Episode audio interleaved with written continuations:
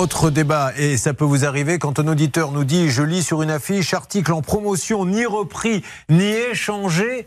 Est-ce légal? Alors ça, c'est une bonne question, Olivier Dauvert, que pose cet auditeur. Alors on est souvent effectivement confronté à ça, notamment en période de solde, notamment quand il y a des promotions.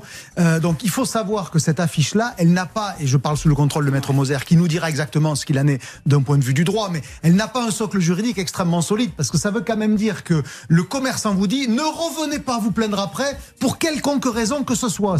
Ça veut dire que même s'il y a ce qu'on appelle un vice caché, vous n'auriez pas le droit de rapporter l'article l'objet que vous avez acheté. Eh bien, si, évidemment, euh, s'il y a un vice caché, si euh, il y a une couture qui était mal faite, un truc cousu à l'envers, euh, une fonctionnalité qui ne marchait pas dans l'appareil que vous que vous avez acheté, évidemment que vous pouvez revenir vers le commerçant et même s'il vous oppose l'idée que je vous avais bien dit que c'était pas repris, ça ne vaut rien. Olivier, il faut qu'il y ait quand même un, pour pouvoir échanger, il faut qu'il y ait un vrai problème. C'est ce qu'ils veulent dire. Alors, en fait, là, ce qui se passe quand les commerçants mettent ça, c'est qu'ils veulent exclure ce qu'on va appeler des reprises de convenance, c'est-à-dire dire que, au nom du bon sens commercial. Du 42, il me faudrait du 44. Oui, alors ça, on peut discuter. Vous auriez peut-être pu l'essayer quand même avant. Mais par exemple, j'ai acheté rose et finalement, ben, en rentrant à la maison, mon mari m'a dit que le bleu m'allait mieux. Bon, là, on est dans ce qu'on appelle de la reprise de convenance. Le commerçant, dans l'absolu, n'est pas obligé. Il se trouve que dans la pratique des choses, on le fait, surtout quand on a des clients fidèles. Avec les cartes de fidélité aujourd'hui, on sait tout des clients, on sait s'ils ont déjà acheté une fois, beaucoup. Bon,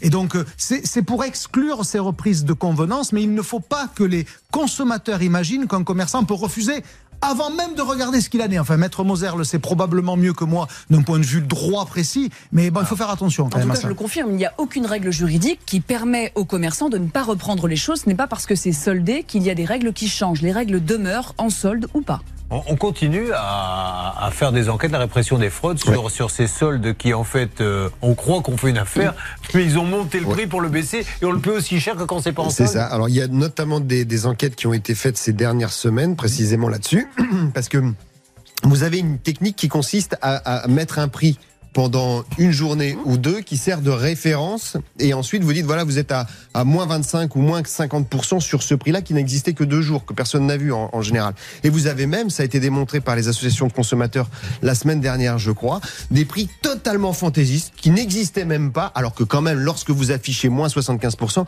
il faut que ce soit par rapport à un prix qui a ah, véritablement été en vente